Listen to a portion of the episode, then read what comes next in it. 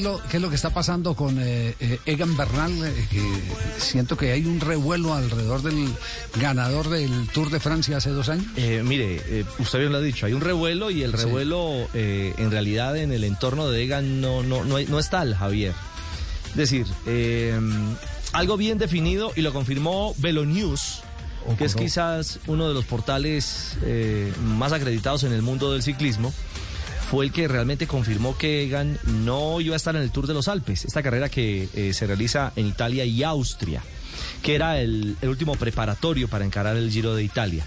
Y lo que confirma, y nosotros reconfirmamos además ya con la gente cercana a Egan en Colombia, es que eh, el equipo ha decidido no mandarlo al Tour de los Alpes para no recargarlo de kilómetros eh, antes de, de encarar el Giro. Que las molestias de la espalda eh, están, es que las molestias de la espalda nunca se han ido. Y es bueno contarle a la gente por qué nunca se han ido. Es que no es un tema de hoy, es un tema de siempre. Egan Bernal, ¿eso cómo se llama? Morfológicamente, Javier, tiene una pierna mucho más larga que la otra. Pero es muy evidente. Bueno, todos tenemos una pierna más larga que otra. Pero la de él es absolutamente evidente. Cuando él, digamos, se flexiona a tratar de tocarse la, la punta de los pies, su inclinación hacia un costado es, eh, es absolutamente, eh, insisto, evidente. Y eso, producto del trabajo en rodillo durante tanto tiempo en la pandemia, y luego llegar a competir de manera, eh, dicen los especialistas, ¿no? Sí. De llegar a competir de manera eh, contundente, por ejemplo, en el Tour de Francia, le activó y de qué manera eh, esa dolencia.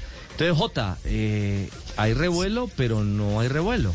No, y él, y él lo explicó, él lo explicó en, en, en algún, en alguna ocasión, explicó el tema físico y dice que, que, que el dolor no se le va a quitar, que lo que tiene que aprender es a vivir con el dolor por Exacto. lo menos uno o dos años mientras hace el proceso. Estaba inscrito para el Tour de los Alpes que comienza el 19 de abril, es del 19 al 23, y luego en el calendario sigue el Giro de Italia.